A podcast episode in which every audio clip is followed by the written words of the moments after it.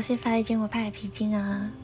呃，我上架的时间比较随心所欲，因为有的时候呃就是挤不出时间，有的时候是没有什么感觉，不然就是有点想睡觉，还请见谅喽。在开始之前打个小广告，我开了小额赞助平台了。如果你支持我、鼓励我，可以到我粉砖的关于我连接上传送门看一下里面的那个想要赞助的网址。然后我也开了备用粉砖了，请帮我按赞支持加追踪，按赞对追踪。好啦，嗯，我们上次聊到中华民国政权还没死透。今天我们来聊建国步骤跟策略。国际法上建国的方法有许多种，只要能产生外部自觉效力的都算。外部自觉权的行使呢，倒不一定是透过公投的方式进行。当然，透过自觉公投的方式来建国，是最和平也最民主的路线。法理建国派要走的就是这一条路线。建国三步骤，呃，第一个呢，最重要就是凝聚自觉的共识。这边呢，呃，我们也要在这个中华民国政权的这个执政权的竞争上，呃，要来边缘化亲中政党，然后挺本土政党取得执政权。所以，我们呃，同时同时也有选战上的策略，然后另外呢，呃，要很稳的来宣传国际法法理建国的论述。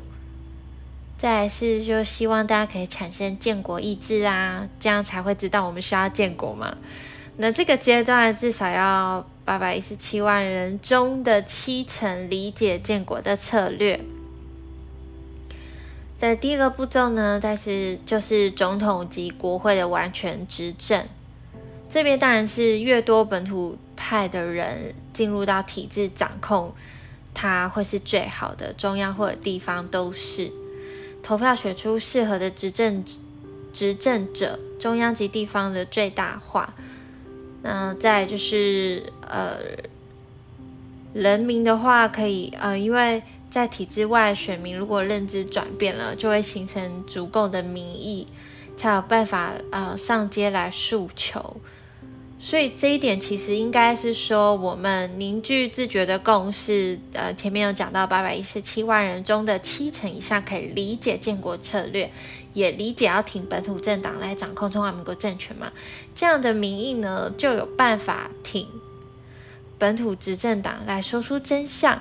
但上街只是一个诉求的方式，但不是说你上街就好哦。上街只是最后一个形式，最主要还是整个社会对于呃转型蒙在代管身份的认同跟共识，你你才有办法召集这么多的人嘛？对，所以不是说在还没有形成共识之前就硬要上街，这样不然就会是一个很很大的耗能。总之呢，转型模在代管机构呢这件事情上，我们之前有说嘛，就是说，呃，本土执政党说出正确声明的本身，说出声明本身并不困难，那只是内容我们要要求精准一点。像之前说双重承认，不是蹦一下就说出来了吗？然后也不需要行政上的门槛啊，这一党同意，或者是不需要民调。联署等等，他就直接说出来了，意见碾压，对不对？但我们的要求只是说，先不讨论双重承认的问题在哪，单纯就做出声明这件事情是不困难。再就是要求做出正确声明的内容。那说出自己是为盟军占领的执行者，这时候法律慰藉就会转换成盟在代管机构嘛？那这就是我们建国第三步骤啦。蒙在代管机构的执行者，呃的总统，就是我们中华民国政权选出来的总统，因为他有两个身份嘛，对，所以他既是蒙在代管的执行者，他又是中华民国政权的总统，所以一定要本土派来执政。总之呢，建国第三步骤就是这个执行者他做出正确的声明，宣布将终止代管。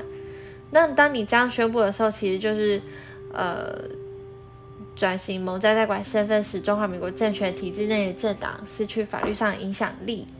那在这个阶段的话，就算你不不立刻自觉建国，也可以以蒙在代管身份呢加入国际组织，就好比东西德被蒙在代管时期一样。社会在这个阶段可以充分的对话，来基于一个。客观事实基础上，就是说，我们都理解台澎法理地位，也理解中华民国政权它是呃毛战代管机构的这样的身份，然后您就可以论述说，我想要支持建国，建立一个主权独立的国家，你就可以论述说，你其实想要主张并入他国。我觉得这样子基于客观事实上来讨论各个主张才会有意义。那社会有共识。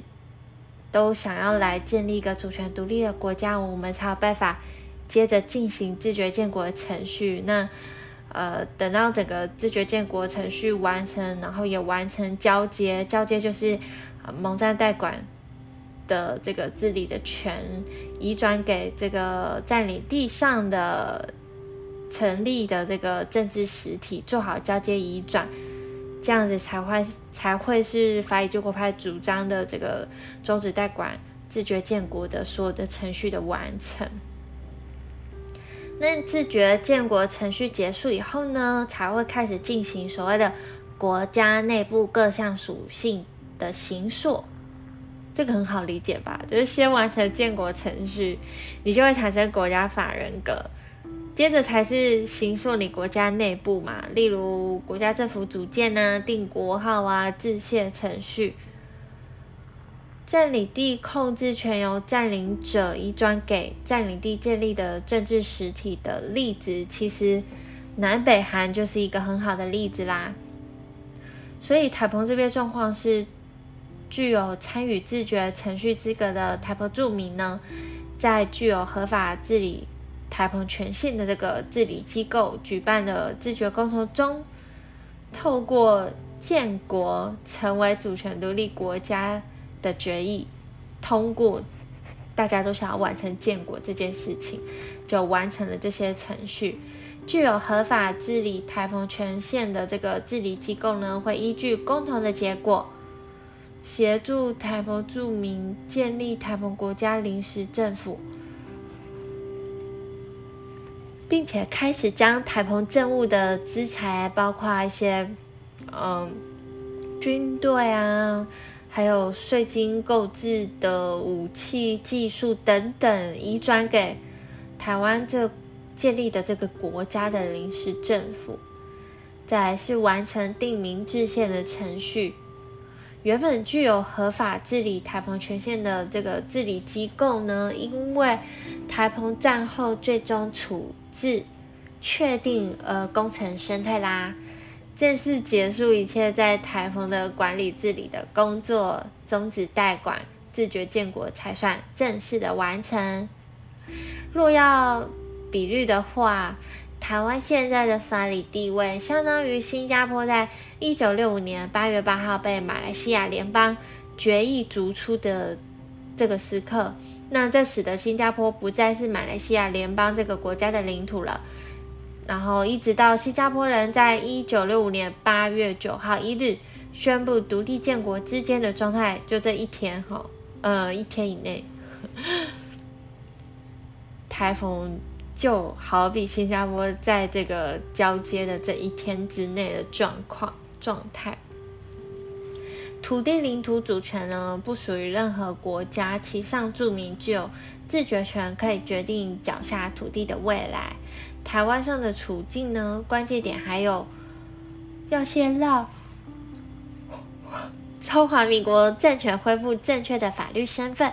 以正确的身份做正确的事情，才会产生正确的效力，才不会被框在中华民国流亡政权内政之中。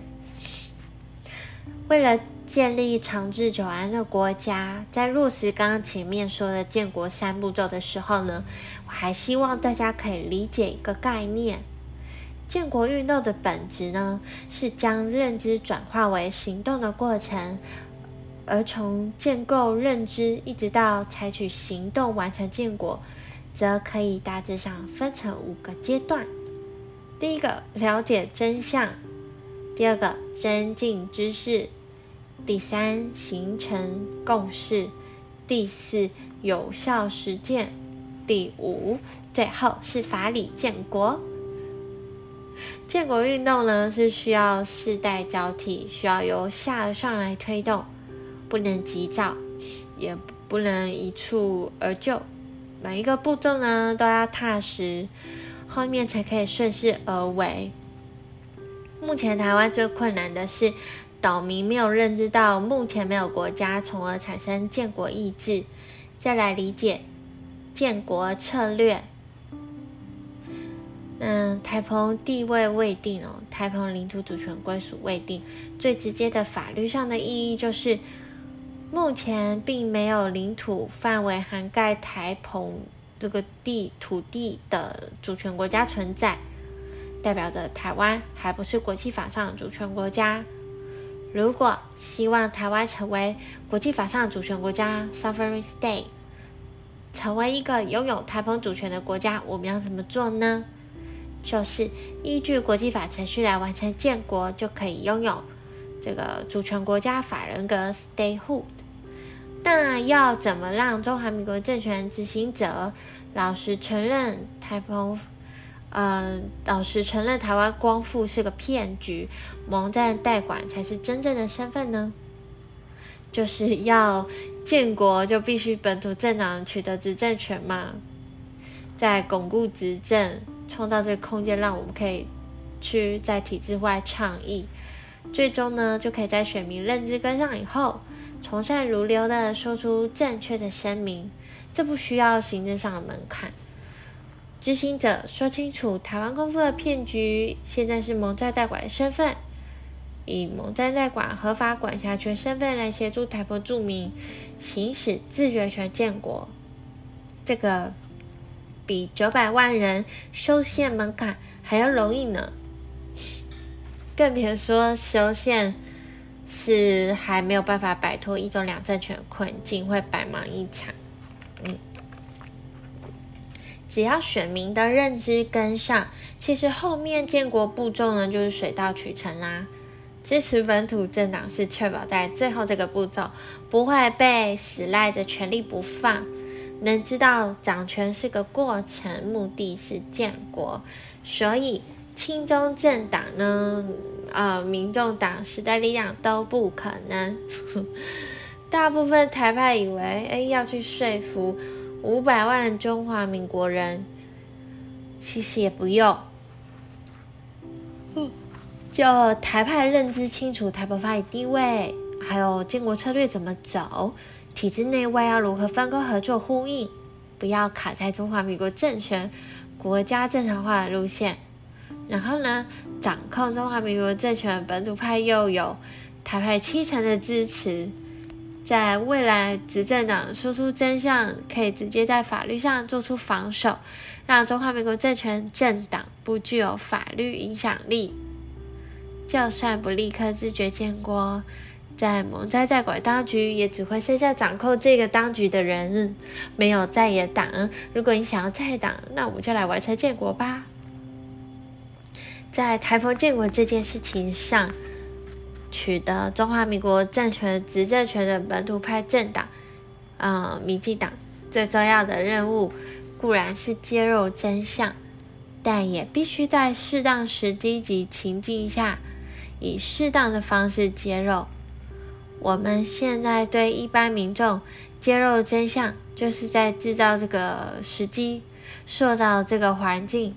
在取得中华民国政权执政者的本土派政党揭露真相之前，有越来越多的民众对即将揭露真相有概念、印象，乃至于理解。在真相正式被揭露时，台湾社会可能发生的动荡与不安就会越来越少。民众对自己这个嗯已经有些许印象的真相接受度也会更高。好啦，我们今天美丽课就到这啦，我们下次继续聊如何配合环太平洋军演。